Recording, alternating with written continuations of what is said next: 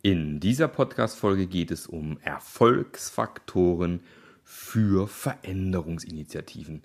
Viel Spaß dabei!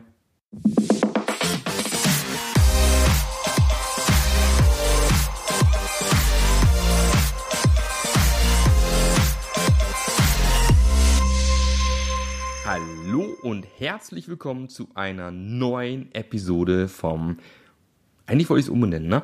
Vom Scrum Master Journey Podcast. ich habe das Logo noch nicht angepasst, kommt noch. Ähm, wie man vielleicht ein bisschen hört, ist meine Stimme noch nicht so ganz optimal in Ordnung gebracht. Vor allem nachdem ich jetzt zwei Tage Scrum-Training hinter mir habe. Weil ich mir blöderweise am Ende meines Urlaubs auch noch Corona eingefangen habe, wie ich letzte Podcast-Folge schon erzählt habe. Und äh, irgendwie immer noch so ein bisschen auf den Bronchien ein Problem habe. Deshalb gibt es heute ein fantastisches Interview mit mir. Das kam tatsächlich jetzt auch die letzten Tage erst raus, also niegelnagelneu, unveröffentlichtes Material. Und der liebe Stefan Heinrich hat mich dort interviewt. Ist eigentlich ein Verkaufs- und Vertriebstrainer, der aber einen tollen Podcast hat. Sales Up Call heißt der. Und äh, der mich eben interviewt hat, unter anderem zum Thema Change, was die Erfolgsfaktoren sind. Und dabei wünsche dir jetzt viel Spaß beim Reinhören und dann hören wir uns wieder in alter Frische. Das ist der Sales am Call. Der Weckruf für Ihren Vertrieb.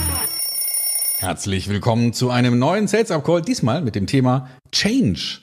Agil umsetzen. Da kommen drei Dinge zusammen, nämlich Change, Agilität und dass man es auch wirklich gebacken kriegt.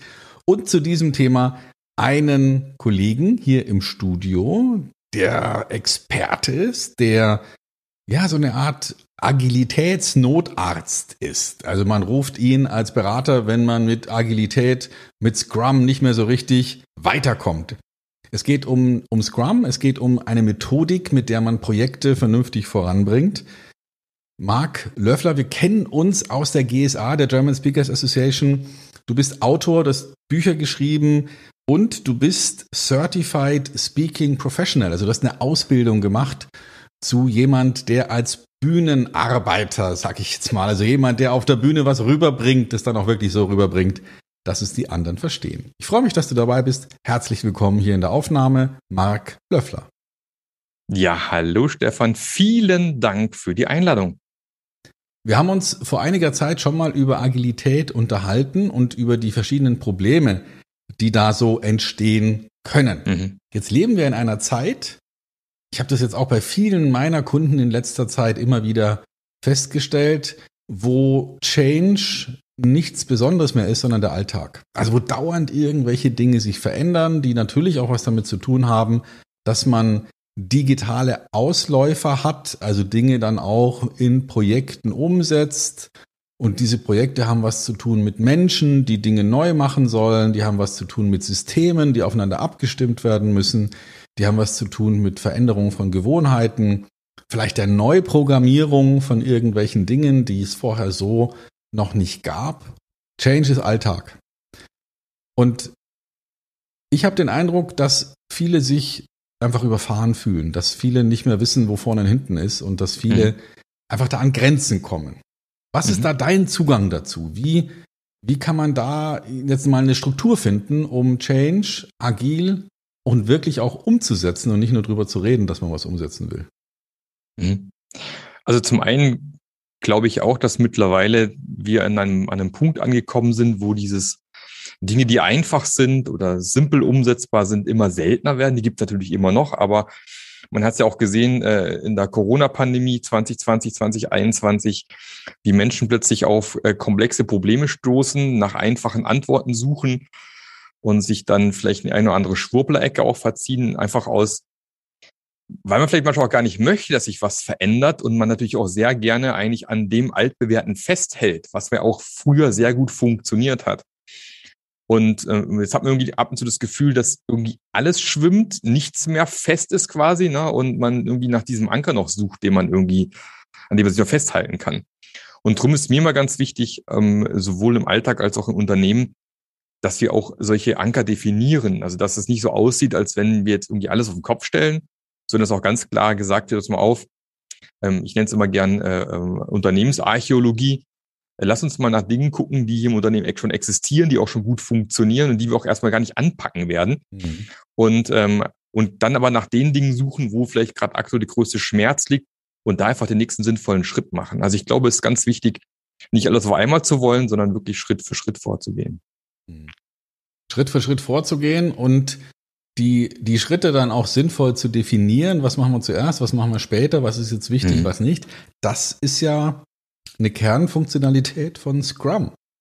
Mhm. Vielleicht magst du noch mal für uns in Kürze erläutern, was ist es überhaupt und warum ist es auch für Leute relevant, die nichts mit Programmierung zu tun haben? Genau, also Scrum ist ja erstmal ein Framework gewesen, das irgendwie äh, aufkam, um Produkte zu entwickeln, so ganz ursprünglich mal. Aber im Kern ist Scrum ja erstmal nichts anderes wie, ich habe eine große Liste von Aufgaben, die ich gerne machen möchte.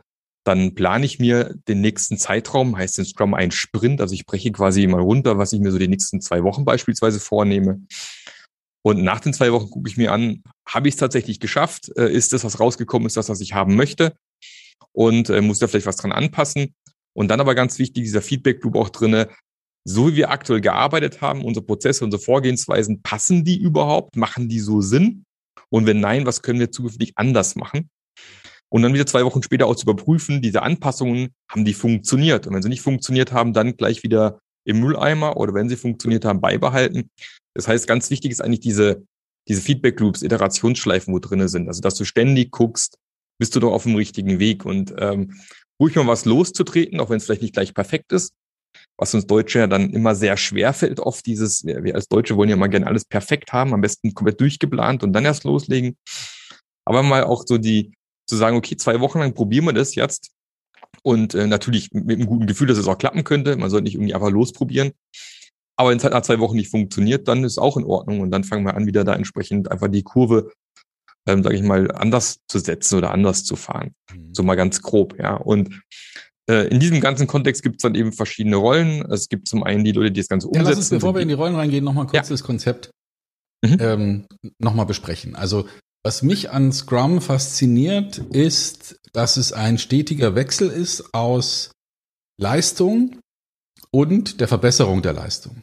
Also mhm. das heißt, man hat, ähm, wenn man mal so einen 14-Tages-Sprint sich anschaut, das sind ja in der Regel 10 Arbeitstage und man überlegt sich vorher, was wollen wir in diesen zehn Arbeitstagen jetzt wirklich fertig kriegen. Mhm. Also der, der, Hauptgedanke ist nicht, was, was wollen wir arbeiten, sondern was wollen wir fertig machen.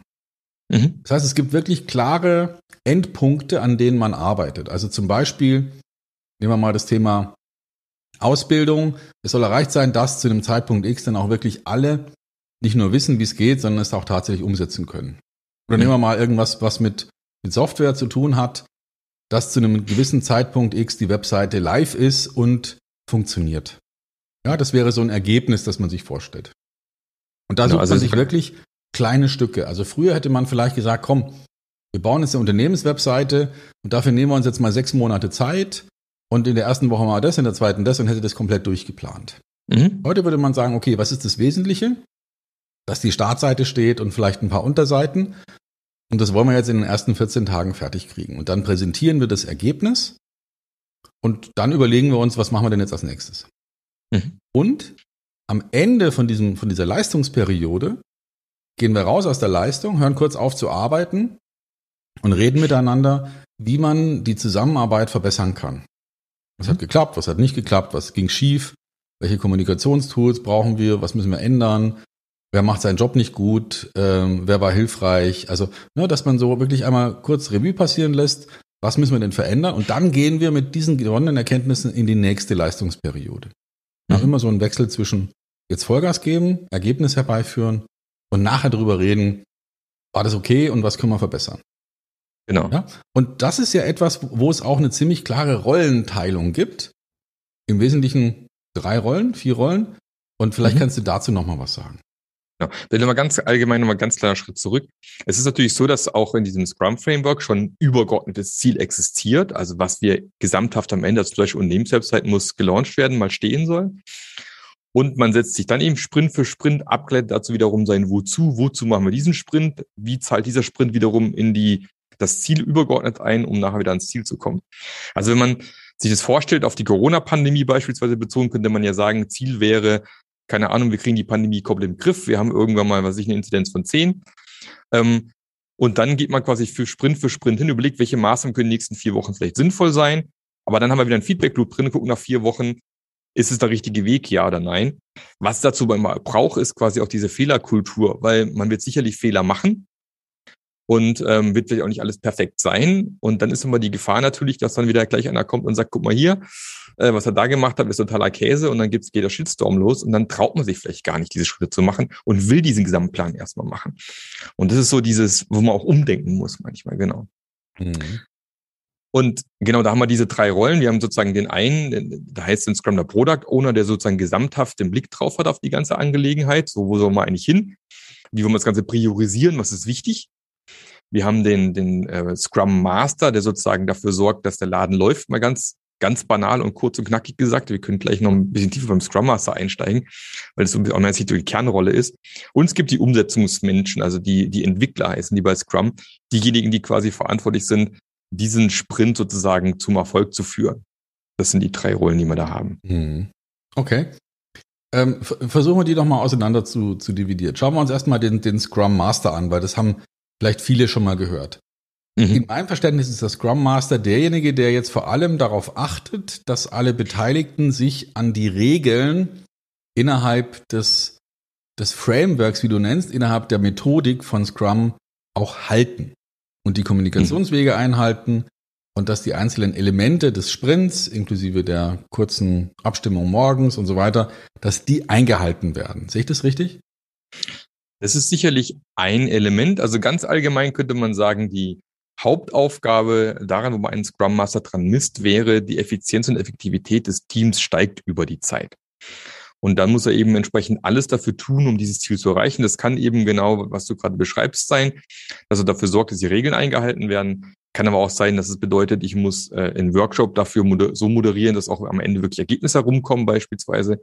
Kann auch bedeuten, dass ich merke, der Kollege der Klaus da drüben, äh, der merke ich, der ist immer so in seiner Komfortzone, traut sich nicht mal einen Schritt weiter zu gehen, über sich hinauszuwachsen, dass ich auch coache in seiner Rolle beispielsweise, um einfach mehr aus dem Team rauszugehen, wie so ein Fußballtrainer am, am, am, an der Seitenlinie, der so ein bisschen schaut, okay, der, der links außen, da könnte noch ein bisschen mehr an dem und dem Fuß arbeiten, keine Ahnung.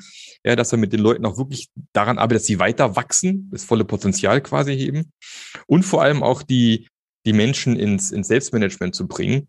Weil gerade in Unternehmen, ähm, wo die Mitarbeiter halt bisher jahrelang, ich, ich nenne es immer gerne Goldfischproblem, jahrelang wie Goldfische im Goldfischglas gehalten worden sind, ne, und die sollen plötzlich dann agil arbeiten. Davor irgendwie ganz klare Grenzen, ganz wenig Gestaltungsfreiraum, ganz wenig Möglichkeiten und plötzlich zack, Goldfisch in die Hand, in den, o in den Ozean schmeißen und sich dann wundern, dass es nicht funktioniert.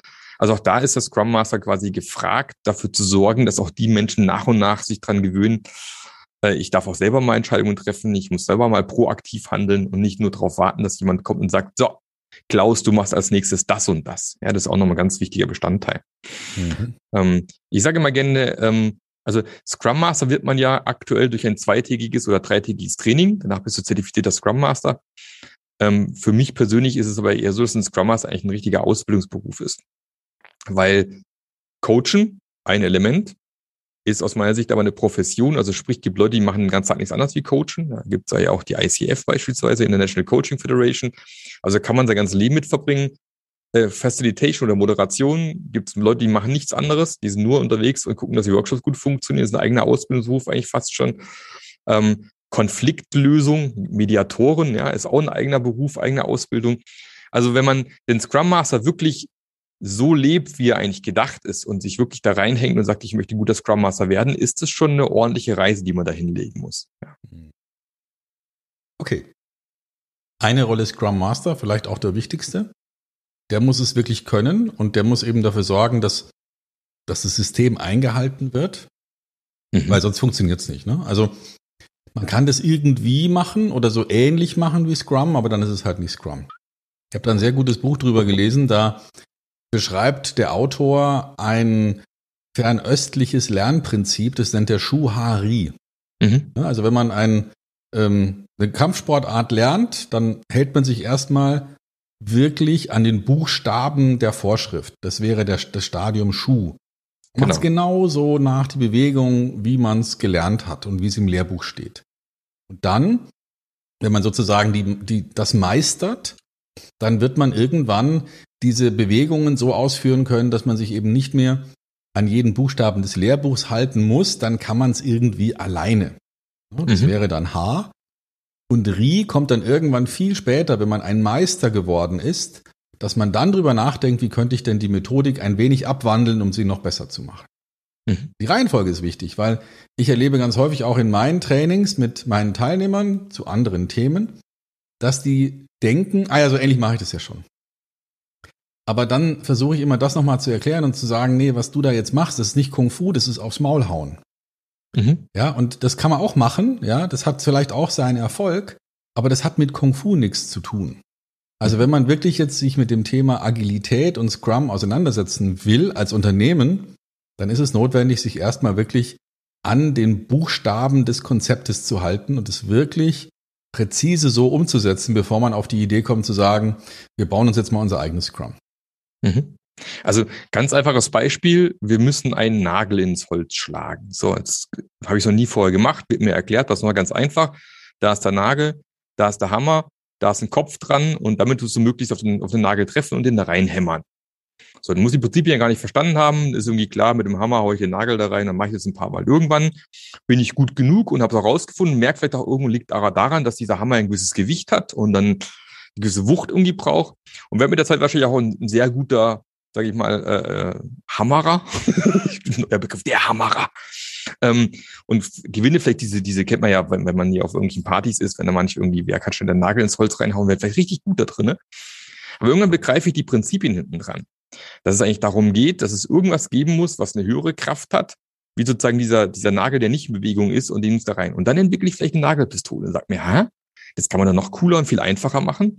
Jetzt habe ich die Prinzipien hinten dran verstanden und entwickle quasi eigene Methoden. Dann wäre vielleicht nach einer Nagelpistole der nächste Schritt zum Beispiel. Mhm. Da bin ich auf dem Re-Level irgendwann. Mhm.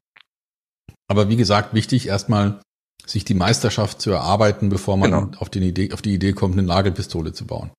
Ja, ganz richtig. Wer ist denn noch wichtig? Welche Rolle ist denn noch relevant? Genau. Ähm, die zweite Rolle, die natürlich relevant ist, ist der, der Product Owner. Ähm, wie der Name schon so sagt, der ist quasi derjenige, dem das Produkt gehört, der, der verantwortlich ist, dass wir das Richtige bauen am Ende und äh, der mit verschiedenen Stakeholdern, Kunden, wie auch immer, sicherstellt, dass der Kontakt daher, äh, dass da besteht, dass die richtigen Anforderungen auch wirklich erhoben worden sind, ähm, dass wir wissen, wo wir hinwollen, woran wir auch messen, dass wir erfolgreich sind mit dem Produkt, muss er entsprechend kennen. Und er gibt quasi so ein bisschen diese Aufgabenliste vor, ähm, priorisiert, der definiert auch die Vision von dem ganzen Ding. Das kann er alles gerne natürlich auch mit dem Team insgesamt machen, aber es gibt halt einen, der verantwortlich ist und das ist halt der Product Owner weil es heißt immer so schön Garbage in, Garbage out. Wenn er halt Mist definiert und die Entwickler machen einen Top-Job und kommt Mist hinten raus, weil es der Kunde nicht haben will, dann haben wir auch nichts gewonnen. Mhm. Also das bedeutet, wir reden im Prinzip von einem Menschen, der das Ergebnis bestellt. Mhm. Ja, der sagt, also ich hätte gerne die Webseite und ich bemesse folgende Kriterien und wenn die gegeben sind, dann bin ich zufrieden. Genau, er definiert das Was. Und äh, wenn wir zur dritten Rolle zu den Entwicklern kommen, die würden dann quasi das Wie definieren. Also die sind die mhm. Experten für das Wie. Der Product Owner ist das Experte für das Was.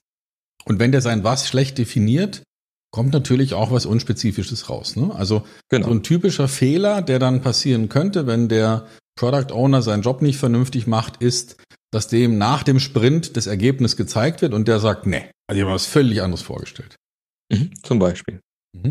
Aber noch schlimmer geht's. Ähm, da war ich vor Jahren bei einer Firma, Medizintechnik, die haben äh, 15 neue Geräte entwickelt gehabt in den letzten fünf Jahren. Äh, also richtige Geräte, nicht nur Software, richtige Geräte mit Gehäuse und Elektronik und allem drum und dran, mit Produktionsstraßen, na, was man alles so braucht dafür. Pro Gerät mehrere Millionen Entwicklungskosten. Und dann zog mich dann der, der Assistent der Geschäftsleitung zur Seite und meinte, Herr Löffler, wissen Sie, von diesen 15 Produkten verkaufen sich genau drei. Das heißt, sie haben zwölf Produkte sozusagen komplett fertig, hervorragend engineert. Die Ingenieure haben einen Top-Job gemacht. Die sahen super aus, die Geräte vom TÜV abgenommen, alles prima. Will bloß keiner haben. Und da hat in dem Fall der Product Owner einfach einen schlechten Job gemacht. Hm. Okay. Also, Product Owner macht einen schlechten Job. Warum? Weil er die falschen Sachen bestellt hat. Richtig? Mhm. Oder weil er vielleicht meint, er weiß es ganz genau, was der Markt will, mhm. ohne irgendwie zu schauen ähm, und sich da irgendwie zu versichern, dass es wirklich das ist. Mhm. Das passiert auch eben gerne, wenn ich dann irgendwie gar keinen Kontakt zu Kunden und zum Markt habe und dann mal mehrere Jahre vor mich hin entwickle und dann das Produkt auf den Markt bringe und dann feststelle, ups, will gar keiner. Ja, also der Feedback Loop zu groß ist, zum Beispiel. Hm. Okay, verstanden. Das sind zwei Rollen, die wir jetzt besprochen haben. Also derjenige, der sich auf die Struktur besinnt und derjenige, der das Ergebnis definiert. Mhm. Wen brauchen wir noch? Jetzt brauchen wir natürlich noch die Leute, die es umsetzen. Ne? Mhm. Die heißen seit letztes Jahr November nur noch Entwickler. Früher gab es mal ein Entwicklungsteam. Da hat man gesagt, irgendwie im Scrum-Team noch ein Team. Ein Team im Team ist irgendwie dämlich. Also nennen wir die ab sofort nur noch Entwickler. Und als Entwickler bezeichnet man quasi alle, die in irgendeiner Form aktiv an diesem Produkt mitentwickeln. Mhm. Das kann bei einem Buch, was sich der Autor, der Lektor und der Grafikdesigner sein. Das kann eine Softwareentwicklung, der Tester, der Softwareentwickler fürs Frontend, der fürs Backend, der Datenbankspezialist sein. Also je nachdem, wer da quasi aktiv am Produkt mitwirkt, egal in welcher Rolle, die sind sozusagen in diese, in diese Entwickler, die dieses ähm, Sprint-Backlog, wie es dann heißt, also diesen Arbeitsumfang für einen Sprint dann eben gemeinsam abarbeiten.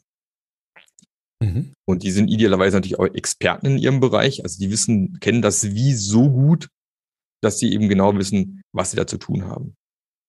Also da haben wir dann, wenn es um eine Website geht, die Website-Programmierer, vielleicht mhm. die SEO-Spezialisten, mhm. ganz unterschiedliche Leute. Wenn es um was anderes geht, wenn es darum geht, ein Haus anzustreichen, dann sind es eben die Maler und die Abkleber und die, was weiß ich, Schlitzverputzer, die dann, äh, die dann eben Dinge können, die dafür notwendig sind, um das Ergebnis herzustellen. Mhm. Genau. Okay, perfekt. Was mich immer ganz, ganz besonders fasziniert, wenn wir nach dieser Methode unsere Projekte planen, ist der sogenannte Aufwandspoker. Mhm. Das ist eine Sache, die, die ich wirklich extrem praktikabel finde und die man für sich genommen auch für andere Zwecke nutzen kann. Vielleicht kannst du das nochmal kurz erklären. Mhm. Also Planungspoker ist ja eine, eine, Methode, die man gern verwendet, um sozusagen ähm, mal seinen, seinen Backlog anzugucken und zu schauen, wie viel Aufwand steckt da drin. Wobei die ursprüngliche Idee nochmal eine andere war, aber bleiben wir mal im Aufwand, das, das macht das Ganze ganz einfach. Und die Idee ist quasi, der Product Owner stellt sein, sein Feature vor, das er gerne hätte. Und dann bekommt jeder quasi so ein paar Karten in die Hand gedrückt, meistens die Fibonacci-Reihe, ja, mhm. eins, also zwei, zum drei, Beispiel fünf. Der Aufwand, weiter. machen wir es mal ganz pra pragmatisch. Der, der, das Projekt heißt Wohnungen weißeln. Mhm. Ja, also genau. soll die Wohnung neu streichen. Genau, und da wäre vielleicht irgendwie die Aufgabe, das Wohnzimmer muss gestrichen werden. So, jetzt schätzen wir mal ab, wie aufwendig es ist, das Wohnzimmer zu streichen. So. Und da sitzen die Maler da in der Reihe, jeder hat seine Kärtchen vor sich liegen, so mit Arbeitsstunden sozusagen von eins bis zwanzig. Und dann wird ganz kurz geklärt nochmal vor der Product Owner, wie sich das auch vorstellt, welches Weiß er gerne hätte, ob vielleicht irgendwas ausgelassen werden muss, ob er vielleicht noch einen schicken Streifen drin haben will, keine Ahnung, dass jeder genau weiß, was zu tun ist. Und dann äh, geht's ihm los, äh, zählt mal runter, eins, zwei, drei, und alle heben quasi ihre Kärtchen hoch, steht eine Zahl drauf. Und äh, wenn wir ganz viel Glück haben, ganz selten, sind sich alle einig. In den meisten Fällen wird es aber so sein, dass es einen gibt, der sagt, keine Ahnung, für mich ist es eine Stunde Arbeit und einer sagt, das ist für mich acht Stunden Arbeit.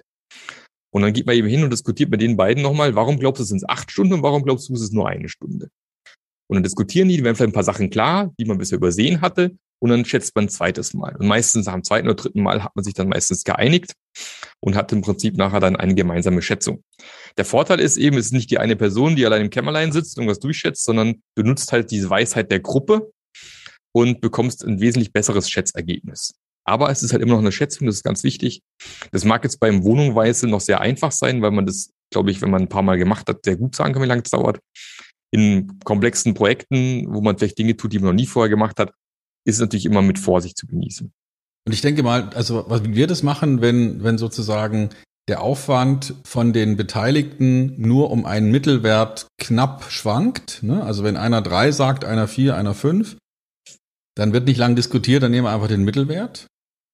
Wenn wir aber große Abweichungen haben, also wie du es gerade genannt hast, eine Stunde, acht Stunden, dann wird es nochmal ausführlich diskutiert mhm. und dann wird besprochen und dann stellt man fest, machen wir ein Beispiel, Wohnzimmer einigen wir uns auf vier Stunden und Küche viel kleiner.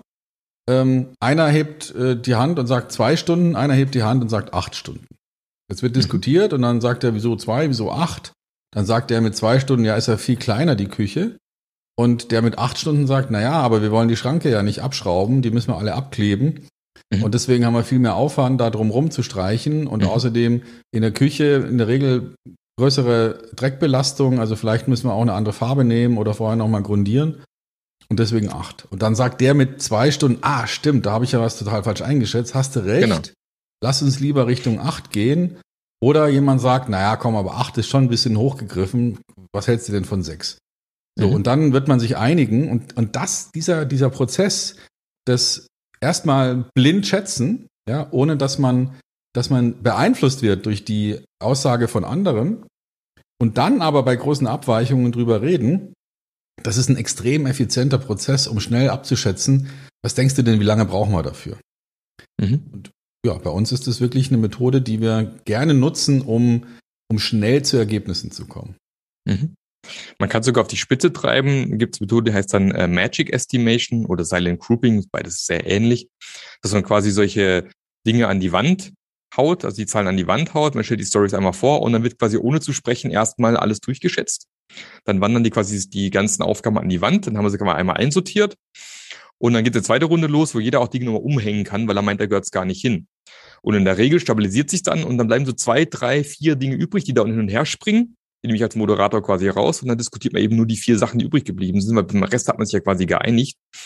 Äh, so kann man auch, auch solche Backlogs mit 100 Items innerhalb von einer Stunde locker durchschätzen mhm. und hat eine gute Basis, an der man weiterarbeiten kann. Backlog ist sozusagen die Liste der Dinge, die in einem Sprint irgendwie mal gemacht werden sollen. Ne? Und im genau. Rahmen dieser Aufwandschätzung überlegt man sich dann und auch im Rahmen der Prioritätsprüfung überlegt man sich, welche machen wir denn jetzt zuerst im nächsten Sprint und welche lassen wir einfach mal im Backlog stehen, weil wir sagen, naja, das machen wir vielleicht später irgendwann mal, wenn es uns wieder wichtig erscheint. Genau. Deutsches, also ich habe auch schon Trainings gehabt, hieß ja immer alles Englisch, Backlog, Backlog, weil sag mal Deutsches Wort, ich sage immer gern Arbeitsvorrat. Mhm. Ja, das, das sind Dinge, die wir uns vorgenommen haben. Genau. Perfekt. Ja, wunderbar. Also das nochmal für alle auf den Punkt gebracht, das ist Scrum. Und wenn wir jetzt in, in dem Zusammenhang nochmal Change mit reinbringen, also Scrum ist sozusagen die agile Umsetzungsmethode für was auch immer. Und wenn wir jetzt mal so ein typisches Change-Projekt uns anschauen, also viel hat zu tun mit Digitalisierung, in Vertrieb Marketing wird viel digitalisiert, ähm, es gibt Ausbildungsprojekte in dem Zusammenhang, vielleicht macht man einen Webshop plötzlich, den man vorher nicht hatte, oder man führt ein neues Verfahren ein, um Produkte zu präsentieren, plötzlich jetzt über Video und nicht mehr indem man mit Musterköfferchen rausfährt. Also es gibt ja überall Veränderungen mhm. in, in der Arbeitsweise von Unternehmen. Und da mhm. würde mich jetzt mal interessieren, wie würdest du denn mit so einem Change-Projekt umgehen, wenn du so eine typische agile Entwicklermethode zur Verfügung hast, um da ja, eine Verbesserung zu erreichen? Mhm. Also im Prinzip lassen sich ja die, die, die Ideen, die wir gerade diskutiert haben, aus Scrum ja mehr oder weniger eins zu eins umsetzen. Ja, also auch bei einem, bei einem Change-Projekt sollte ich ja mal zu Anfang überhaupt mal das Wozu klären. Das ist eine Sache, die man gerne vergisst. Ähm, auch bei agilen Methoden. Man möchte gerne agil werden und dann fragt man nach, warum eigentlich? Äh, ja, weil die andere Firma ist ja jetzt auch agil. Ja, schön, aber was versprecht ihr euch davon? Weil im Endeffekt geht es ja immer darum, egal bei agil oder anderem Change, geht es ja darum, es muss dir irgendeinen Mehrwert bieten. Ja, auch Thema Digitalisierung ist dann die Frage, okay, was versprechen wir uns eigentlich dann davon, wenn wir jetzt sozusagen unsere Prozesse digitalisieren? Was wird dadurch schöner, besser, toller? Das ist aus meiner Sicht so das, mit das Wichtigste am Anfang erstmal dieses Ziel vernünftig zu definieren. Und da krankt es bei den allermeisten Firmen eigentlich schon von Anfang an. Das ist für mich der aller, allererste Schritt. Und dann kann man mal loslegen und sich überlegen, okay, was, was glauben wir, sind, sind die notwendigen nächsten Schritte, die wir machen müssen? Wir bauen uns mal so ein rudimentäres, äh, diesen Arbeitsvorrat, dieses Backlog mal auf an Dingen, die wir glauben, was wir machen müssen und starten dann quasi unser Change-Projekt mal mit dem ersten Sprint, mit der ersten Sprintplanung quasi und überlegen uns, okay, was machen wir genau, wie wir das Ganze an, woran messen wir, ob es funktioniert hat, ob es gut ist, was wir da tun und äh, können dann wiederum iterativ auch immer verfolgen, die Dinge, die wir jetzt da definiert haben und jetzt machen, sind die richtig? Bringen die das notwendige, den notwendigen Erfolg? Ja oder nein? Und wenn nicht, können wir noch irgendwo was anpassen. Also anstatt dieses, äh, diesen Upfront-Plan zu machen auf drei Jahre beispielsweise und alle Arbeitspakete runterzubrechen, was genau gemacht werden muss, Das mag funktionieren, überall dort, wo ich mit sehr einfachen Dingen zu tun habe. Äh, was ist ich mein Dorffest, was ich jedes Jahr plane, wo eh klar ist, was als nächstes passiert. Aber gerade in Change-Projekten habe ich es eben mit komplexen Problemen zu tun. Da muss ich eben durch diese kurzen Iterationsphasen quasi das Ganze immer auffangen und sicherstellen, ich bin immer noch auf dem richtigen Weg und kann es quasi entsprechend durch diese Retrospektiven, na, wie arbeiten wir eigentlich, immer wieder einfangen. Mhm. Okay. Also auch da wäre der Gedanke dann, früher hat man vielleicht gesagt, wie, wie frühstückt man einen Elefanten mhm, scheibchenweise? Genau. Also man, man versucht dieses riesengroße Projekt nicht in so einer sogenannten Wasserfallplanung durchzuplanen, zu sagen, diese Woche machen wir das, nächste Woche machen wir das, dann machen wir das, sondern man überlegt sich erstmal, okay, was ist das Allerwichtigste? Was ist mhm. ein Teilergebnis, was wir jetzt erreichen können? Und ich mhm. denke, da dürfen wir vielleicht noch mal kurz einsteigen, weil Menschen, die sich noch nicht intensiv mit Scrum und agilen Projekten beschäftigt haben, die kommen an der Stelle in so eine Art Verweigerungshaltung. Ja, wie soll ich denn jetzt in so einem großen Projekt ein Teilergebnis herstellen? Mhm. Wie nähert man sich da? Also es ist ja dieser Unterschied zwischen inkrementell und iterativ. Was du gerade beschreibst, mit dem Elefant in Scheibchen schneiden, wäre quasi dieses Inkrementelle. Ich packe immer ein weiteres Scheibchen drauf, dass der Elefant irgendwann steht. Im Agilen versuchen wir halt eher iterativ vorzugehen, also zu überlegen, fangen wir vielleicht mit einem Babyelefanten an. Also was wäre denn der in diesem großen Projekt der Babyelefant, den wir vielleicht zuallererst als erstes Zwischenziel definieren wollen beispielsweise. Also ich überlege mir quasi, welches Zwischenziel kann ich dann vielleicht erreichen, weil vielleicht das Ziel in fünf Jahren, keine Ahnung, durch meine digitalen Prozesse vielleicht äh, 30 Prozent äh, Mitarbeiter oder sonst was einzusparen, ist ja mal ein hehres Ziel weit weg, wobei da auch wieder aufpassen muss, so mit Mitarbeiter einsparen als Ziel, ob das dann gut funktioniert, ist auch so die Frage.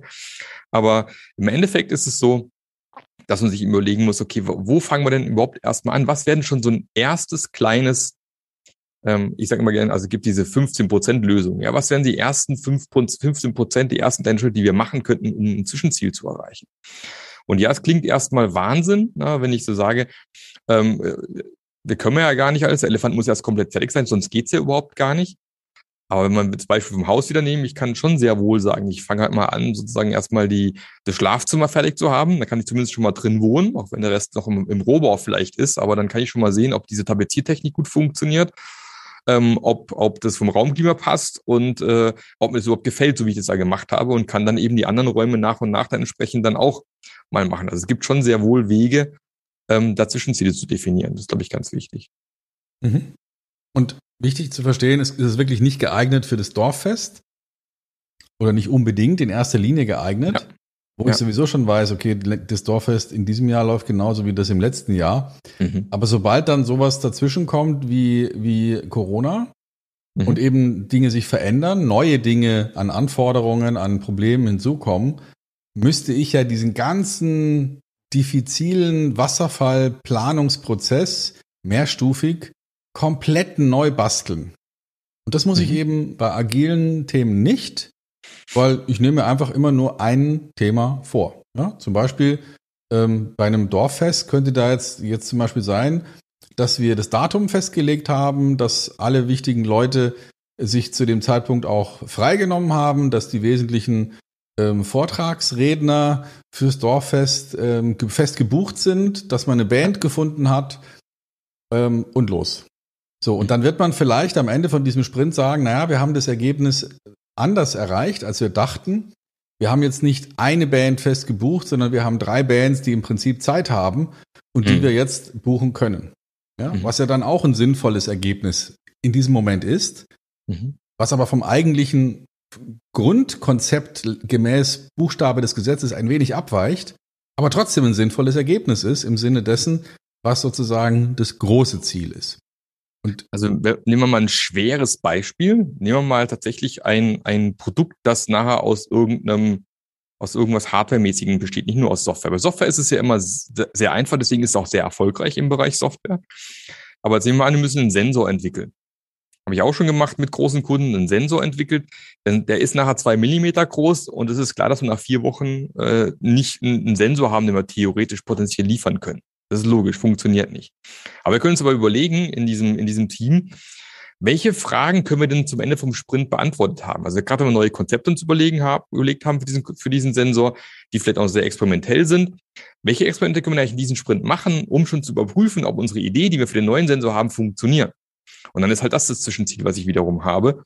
Anstatt dass ich immer gleich denke, okay, wir haben den da hinten den Sensor, da muss alles fertig sein und jetzt arbeite ich einfach mal los, sondern auch da Zwischenziele definiert nachher im Endeffekt. Ja. Da habe ich zwar keinen, keinen fertigen Sensor, aber ich habe mir überlegt, was der nächste Zwischenschritt ist. Ja. Also so eine Art definierte Machbarkeitsstudie. Genau. Also dass man, dass man sagt, dass man, gehen wir mal ruhig auf eine Produktentwicklung und einer hat eine Idee, dass man so einen Sensor vielleicht ähm, von den Kosten her 50 Prozent runterfährt. Ja? Oder dass mhm. man mh, hm, von der Haltbarkeit ähm, das Ding verdoppelt, beispielsweise. Mhm. Ja? So, und jetzt kommen da in diesem ersten Sprint entstehen so ein paar Ideen, ja, die auf dieses Ziel einzahlen, Zielhaltbarkeit oder Zielkosten. Und dann stellt man fest, Mensch, wenn wir das hier mit einem anderen Verfahren machen, dass wir diese Stoffe miteinander verkleben oder wenn wir äh, sie eben nicht mehr verkleben, sondern was weiß ich, verlöten, ähm, dann könnte das doch einen Vorteil haben. Und dann wäre das Sprintergebnis, wir haben geprüft, ob unsere Thesen, unsere Ideen umsetzbar sind und wenn ja, mit welcher Qualität. So, und dann mhm. sitzt man am Ende vom Sprint da, präsentiert dem Product Owner das Ergebnis und sagt, wir haben herausgefunden, die Verfahren, die wir uns überlegt haben, da funktioniert Verfahren Nummer zwei am besten und damit sehen wir eine gute Chance, das Projektziel zu erreichen, beispielsweise. Genau. Mhm. Okay. Und das lässt sich natürlich auch für ja, Aufgaben, Ziele jeglicher Art einsetzen im Zusammenhang mit Change-Projekten. Mhm, genau. Also wenn wir jetzt zum Beispiel sagen, ähm, ich nehme mal jetzt ein, ein akutes Beispiel. Wir wollen unsere Lead-Generierung künftig auf der Basis unserer Webseite und den Menschen, die da irgendetwas anfordern, ähm, über eine Automation definieren, sodass der mhm. Vertrieb im richtigen Vertriebsgebiet sein Lead zugewiesen bekommt und dann auch so schnellstmöglich mit dem neuen Kunden Kontakt aufnimmt. Mhm. Früher hätte man da vielleicht ein Wasserfallprojekt gemacht, wo man sagt, okay, wir müssen das Tool einführen, müssen das Tool schulen. Wenn das Tool geschult ist, dann müssen wir irgendwann das Ding live schalten. Ähm, parallel dazu müssen wir irgendwas entwickeln, das muss funktionieren, das muss getestet werden und so weiter. Wie würde man so ein Thema jetzt, so ein Change wir ändern unsere Lead-Generierung. Wie würde man das jetzt vielleicht anpacken wollen? Also da könnte man sich ja überlegen, gerade wenn man vielleicht mehrere Produkte hat, die aufgrund der Leads nachher verkauft werden sollen, was ist denn eigentlich das, das eine, was wir mal rauspicken wollen? Dass man sagen, okay, was auf Leads haben wir ja keine Ahnung, äh, jede Menge, aber es gibt ja verschiedene Produkte, die wir verkaufen bei uns im Laden. Und was sind das Produkt, mit dem wir vielleicht mal anfangen wollen? Und dann vielleicht noch gleichzeitig, vielleicht wollen wir mit dem Vertriebsgebiet Südwest zum Beispiel irgendwie anfangen. Da gibt's äh, eine ganz begeisterte Vertrieblerin, die hat auch Bock auf das Thema, die hat Lust drauf.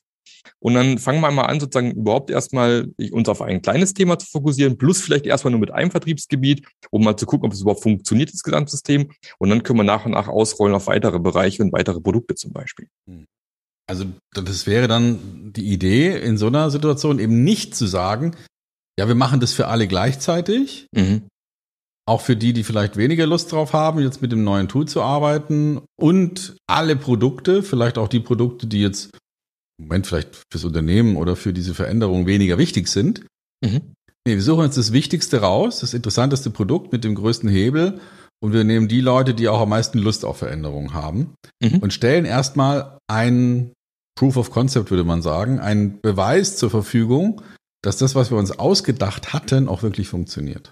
Genau. Weil gerade beim Vertriebler, wenn wir bei dem bleiben, ich meine, hat, hat, hat jeder Vertriebler ja Interesse daran, möglichst viel zu verkaufen, hängt meistens noch ein Bonus dran im Endeffekt. Ne? Mhm. Und wenn er sieht hier die, die, die Katrin, die jetzt da dieses, dieses Tool bekommen hat und bei der läuft es auch viel besser und die hat viel bessere Leads und hat auch viel mehr plötzlich Dinge, die sie verkaufen, verticken kann, will ich auch haben. Ja, Also dieses, ähm, sich mal ein Team rauszupicken, auch in der Firma, die irgendwie Lust haben auf das Thema haben und die damit mal anstecken und die wieder auch als kleine Flammen zu nehmen, die wiederum weitere Feuer im Unternehmen quasi legen, die dann auch Lust haben, damit zu machen, ist eine gute Taktik, die man da fahren kann, ja. Anstatt zu sagen, du, wir machen jetzt eine Automatisierung für alle unsere Leads und erst wenn das dann mal steht, dann fangen wir an, mal irgendwie die ersten Vertriebler anzusprechen. Dann hast du einen relativ langen Zeitraum, bis du wirklich erstmal die ersten Ergebnisse sehen kannst. Ne? Hm. Das klingt vernünftig. Also das heißt, wir, wir verabschieden uns von dem Gedanken, dass irgendeiner in einem stillen Kämmerlein alles Schritt für Schritt durchplant mhm. und freuen uns an mit der Idee zu sagen, okay, was wäre denn der erste Quick Win? Also was wäre genau. denn das erste, wo wir sagen können, schau mal, jetzt haben wir schon mal einen Erfolg erreicht. Und wir müssen jetzt nicht irgendwie sechs Monate an was rumprogrammieren, um dann erst zu lernen, ob es überhaupt so funktioniert, wie wir uns das vorgestellt haben. Mhm. Genau. Wenn du solche Konzepte mit deinen Kunden besprichst, wo siehst du denn da so die häufigsten Hürden? Wo, woran hakt's? Was sind die, die Denkblockaden? Was sind die, ähm, ja, die Glaubenssätze, wo Unternehmen möglicherweise scheitern, wenn sie sich mit sowas auseinandersetzen? Also tatsächlich scheitert es aus meiner Sicht in allermeisten Fällen daran, dass ähm, keine psychologische Sicherheit da ist, im Sinne von, es ist, es ist total unsicher, was auszuprobieren, weil es immer in irgendeiner Form Konsequenzen für irgendjemanden hat. Also wird man natürlich den Teufel tun, äh, zu experimentieren oder was auszuprobieren, weil man im Endeffekt ja eins auf den Deckel kriegen könnte. Deswegen ist der erste Schritt immer zu schauen, dass wir möglichst eine Umgebung schaffen, wo eben dieses, das haben wir schon immer so gemacht, äh, äh auch hinterfragt werden darf und wo wir auch Dinge probieren können, die vielleicht nicht gleich funktionieren, ohne als Mitarbeiter gleich Angst haben zu müssen, das hat für mich irgendwelche negativen Konsequenzen. Und das ist auch der, der Hauptgrund, warum Change oft nicht funktioniert, weil genau diese Ängste existieren. Und da halte ich mich natürlich lieber an den Dingen fest, die in der Vergangenheit funktioniert haben. Da bin ich safe. Ja, haben wir schon mal so gemacht, hat schon mal funktioniert. Und dann löse ich mich aber automatisch von diesen vielleicht neuen, coolen, äh, kreativen Ideen, weil ich mich das gar nicht traue, weil es könnte ja schiefgehen.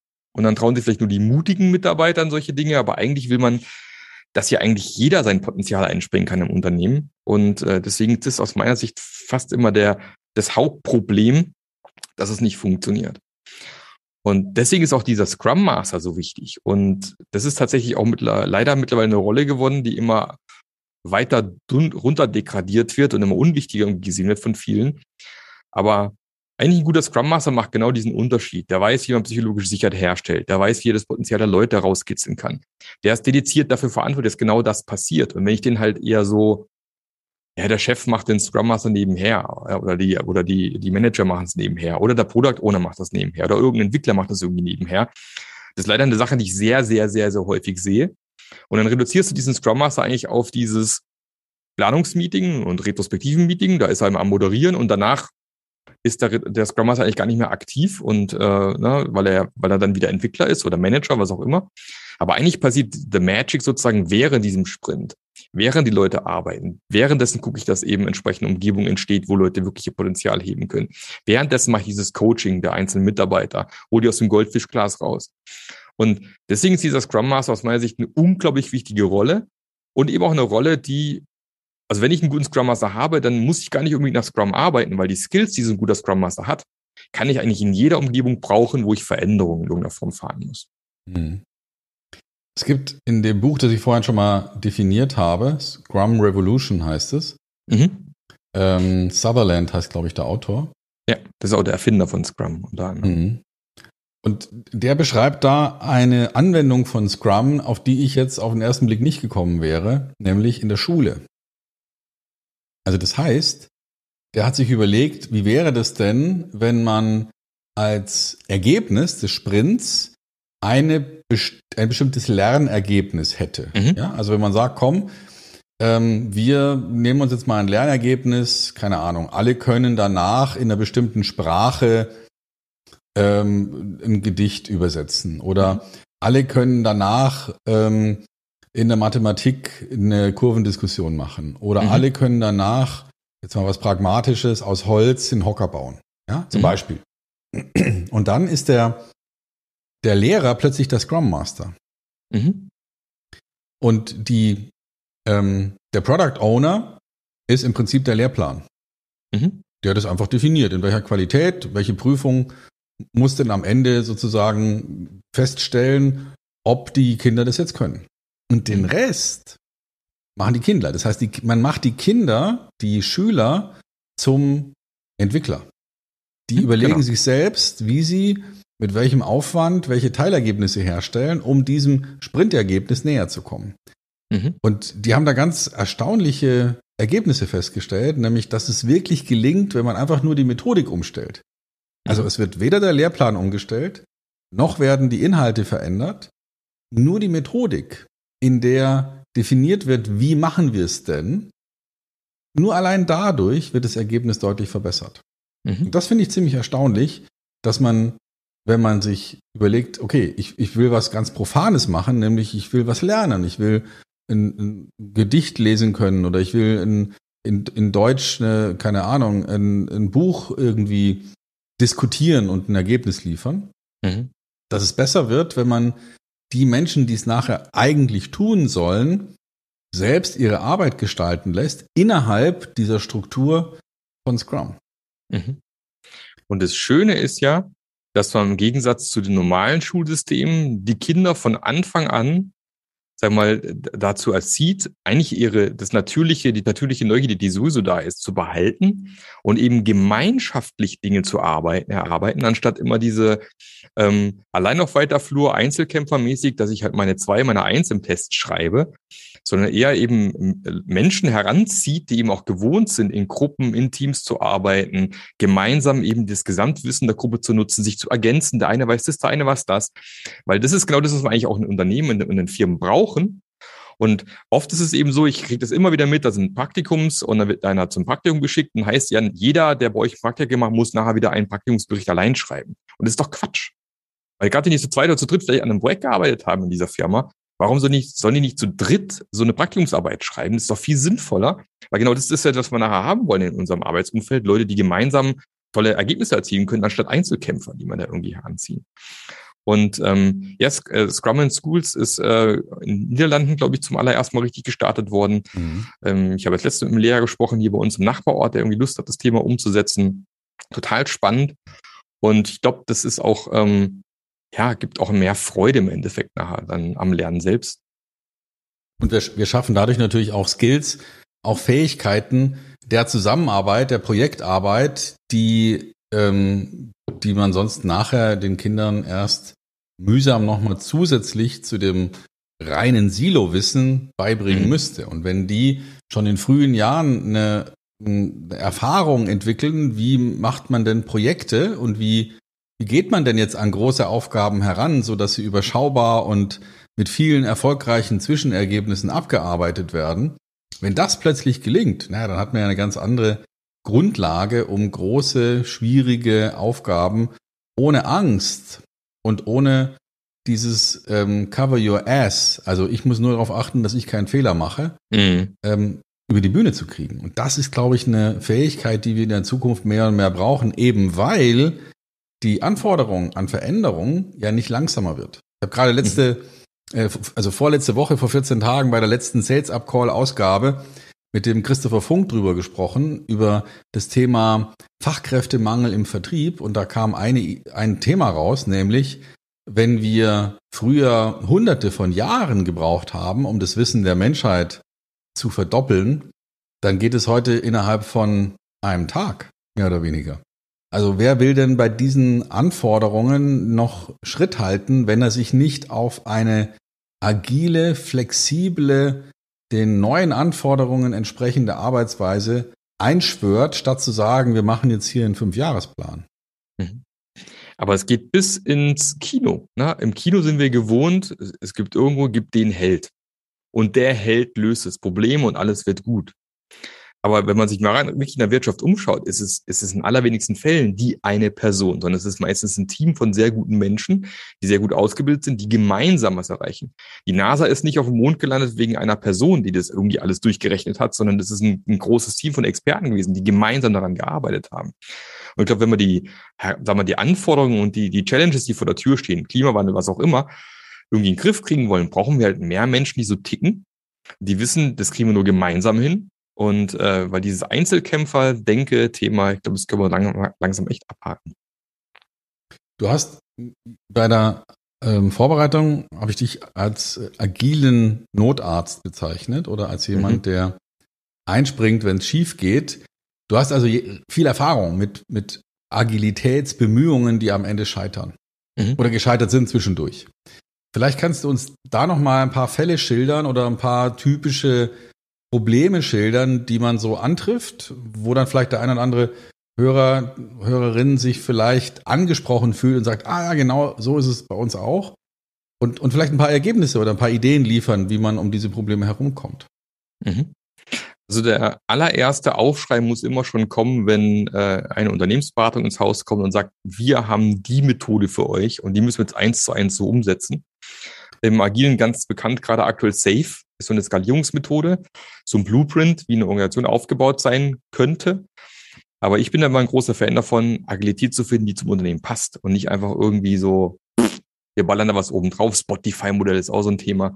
Also das ist schon mal das, äh, das, das große Problem. Also ich würde eher mal auf, auf Berater setzen, die sagen, wir schauen uns an, wo ihr steht, schauen uns an, was bei euch gut funktioniert und wir schauen uns dann an der Methode um, die bei euch am besten funktioniert, anstatt irgendwie einfach eins zu eins irgendwas zu kopieren. Das ist schon mal der erste Grundsatz. Der zweite Grundsatz, wie gesagt, habe ich vorhin schon mal kurz gesagt, man muss das Wozu mal geklärt haben, weil einfach agil werden ist ja schön, aber wozu wollen wir es eigentlich erreichen, ist schon mal ganz wichtig.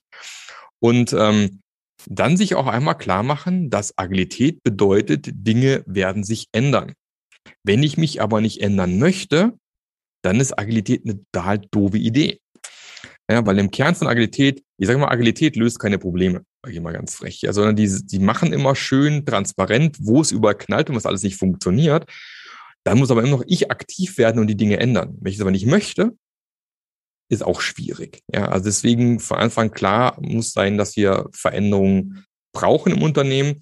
Und da ist eben wichtig, wenn ich im Unternehmen eben bin, dem es aktuell gut geht, ähm, sollte man eben auch nicht hingehen, hier ähm, im Hammer draufhauen und alles ist doof, was wir bisher gemacht haben, wir müssen es ab sofort so machen, sondern lieber evolutionär vorgehen. Also erstmal gucken, wo ist denn gerade der größte Schmerz und an der Stelle anfangen und lieber kleine evolutionäre Schritte zu machen, anstatt einen revolutionären Schritt zu machen, der nachher dann aber nicht Bestand haben wird, weil er wieder zurückklappen wird in den alten Zustand. Das wird nicht funktionieren. Also ich sage immer gern, wenn dieser Schmerz nicht groß genug ist, dieser Veränderungsschmerz, also der Firma aktuell noch gut geht, dann ist eh schwierig, große Veränderungen umzusetzen, weil jeder sich denkt, ja, warum denn? Ist doch alles gut, wie es gerade ist. Also da dann lieber kleine Schritte machen, also vielleicht mal Kanban anschauen beispielsweise, ähm, das so auf, auf evolutionären äh, Veränderungsprozessen basiert und mit sowas zum Beispiel loslegen. Mhm. Okay, also ein, ein Thema heißt, die Veränderung muss wirklich gewollt sein. Also mhm. es muss irgendeinen Handlungsdruck geben. Man muss sich ändern. Das ist, und nö, dann machen wir nichts. Das kann nicht eine gute Alternative sein. Also wenn das eine gute Alternative ist, dann wird sich wahrscheinlich nichts ändern. Mhm. Und der zweite Gedanke ist, und das darf man, glaube ich, auch klar sagen, übrigens allen Beteiligten, wenn man etwas ändert, dann wird es erstmal schlechter, bevor es besser wird. Mhm. Also es wird erstmal mehr Arbeit, es wird erstmal schwieriger, es wird erstmal Umgewöhnungsprozesse geben, es wird erstmal, oh nee, das funktioniert nicht geben, bevor es dann irgendwann mal wirklich besser ist. Also das mhm. heißt, wenn man heute über eine neue Methode nachdenkt, ja, also wenn früher der Zimmermann ähm, vielleicht seine seinen Hammer da am Gürtel hängen hatte und die Nägel in der Tasche links und zwei davon im Mund und man dann mal eben schnell da seine Nägel reingehauen hat, dann ist das etwas, was er konnte, was er geübt hat, was, was er im Schlaf kann. Und wenn wir jetzt morgen sagen, so, jetzt nehmen wir aber eine Nagelpistole, ja, dann wird er vielleicht sagen, ja, die ist zu schwer und über Kopf geht es nicht so gut und überhaupt in den Ecken geht's auch nicht und dann muss ich ja Hammer und Nagelpistole mitschleppen. Also das heißt, es wird erstmal schlechter vom Gefühl, vom Ergebnis, bevor es besser werden kann. Mhm. Und das darf man allen Beteiligten auch in so einem Change-Projekt Change frühzeitig klar und deutlich sagen. Stellt euch darauf ein, dass wir dadurch ein Tal der Umkehr, ja, oder des Umkehrwunsches gehen werden, mhm. wo alle sagen, ach nee, komm, früher war es besser, stopp, bringt nichts, lass uns was anderes machen. Ähm, aber vielleicht ist es ja dann doch der richtige Weg, weil es ein, eine völlig neue Leistungsklasse eröffnet. Mhm. Genau, auch da muss man eben bereit sein, durch dieses Tal der Tränen auch mal kurz zu laufen. Mhm. Ähm, das muss gar nicht so furchtbar tief sein, aber wie du sagst, es kann mal einen Moment dauern, bis es dann besser wird. Mhm.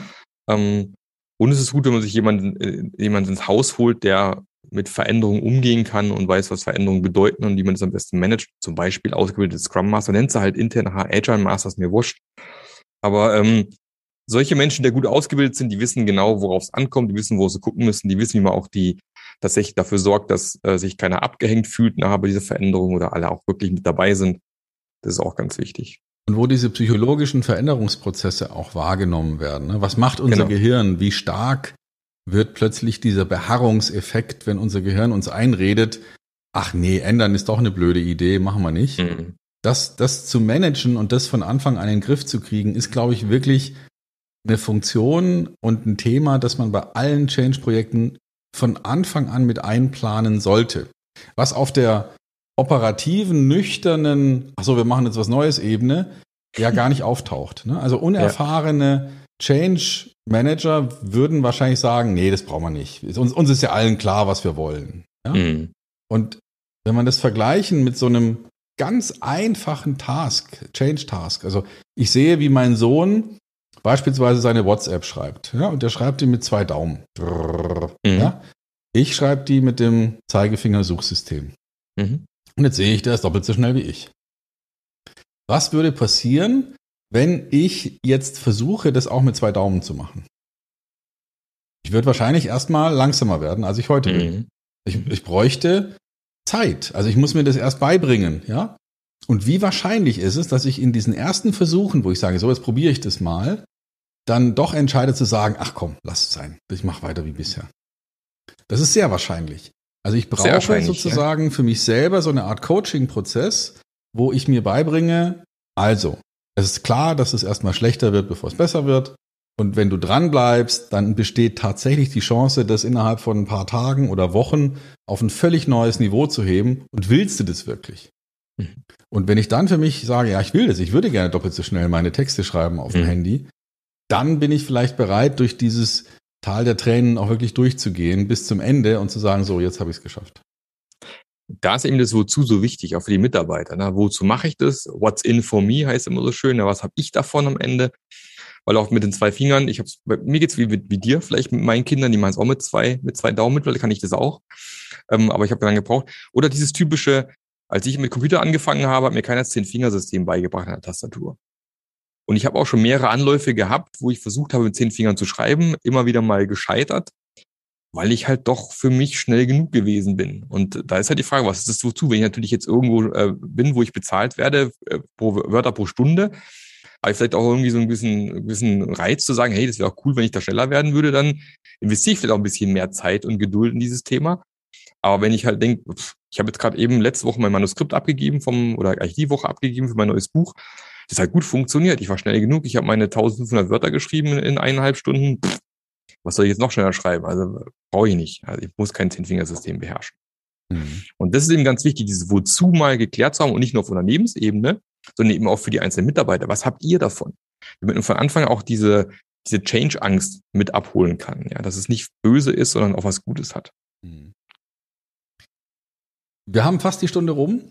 Lass uns mal äh, schauen, ob wir so, eine, so ein Zwischenergebnis hinkriegen. Also wir haben gesprochen über, äh, über die, die Grundzüge von Scrum, warum es diese drei Rollen gibt, den Master, der darauf achtet, dass die, die Abläufe funktionieren, den Owner, den Product Owner, der gut darin sein sollte, das Ergebnis so zu definieren, wie es dann auch wirklich wertvoll ist, also so, dass man es auch wirklich verwenden kann mhm. und, und konzentriert auf die wichtigsten Dinge.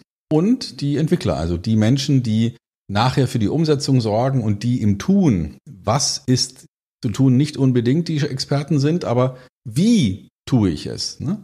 Also die nicht bestimmen müssen, welche Farbe soll denn die Wand haben in der Küche. Das macht in dem Fall der Owner. Aber die genau wissen, aha, wenn diese Farbe gewünscht ist, dann machen wir es am besten folgendermaßen. Ja? Dann mhm. benutzen wir nicht die Rolle, sondern die Sprühpistole. Das mhm. wissen die Entwickler.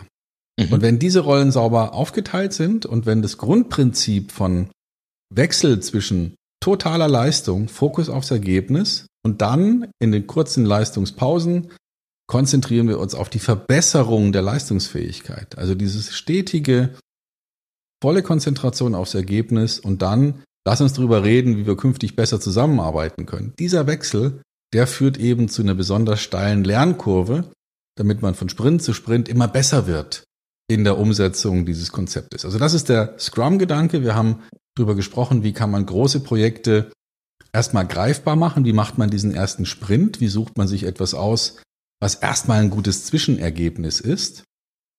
Und wir haben gesprochen über die typischen Hemmschwellen. Nämlich, brauchen wir es wirklich? Ist es wichtig genug?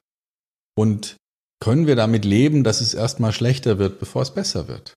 Das mhm. sind, glaube ich, so die, die wichtigen Punkte, die bei mir hier auf dem Zettel stehen. Marc, vielleicht möchtest du den Hörerinnen und Hörern nochmal ein Schlusswort mitgeben. Was ist aus deiner Sicht besonders wichtig, wenn es darum geht, Change agil umzusetzen? Genau. Also für mich nochmal ganz wichtig, ähm, dieses Thema psychologische Sicherheit. Das ist für mich ganz ultimativ wichtig, auch zu akzeptieren, dass nicht alles gleich perfekt und gut sein wird, dass wir auch Dinge machen werden, die nicht gut funktionieren. Und da aber nicht gleich im Hammer draufhauen und sagen, Stefan, wie doof bist du eigentlich? Ähm, ist doch logisch, dass es nicht funktioniert und äh, du dich dann aber dann hinterher dann auch nie wieder beteiligen wirst oder Angst haben wirst, dich zu beteiligen, weil du die Erfahrung nicht mehr wieder machen möchtest, sondern einfach wirklich auch eine Umgebung schaffen, wo jeder Ideen einbringen darf, wo Fehler nicht bestraft werden, wo wir Fehler eher als Lernen ansehen.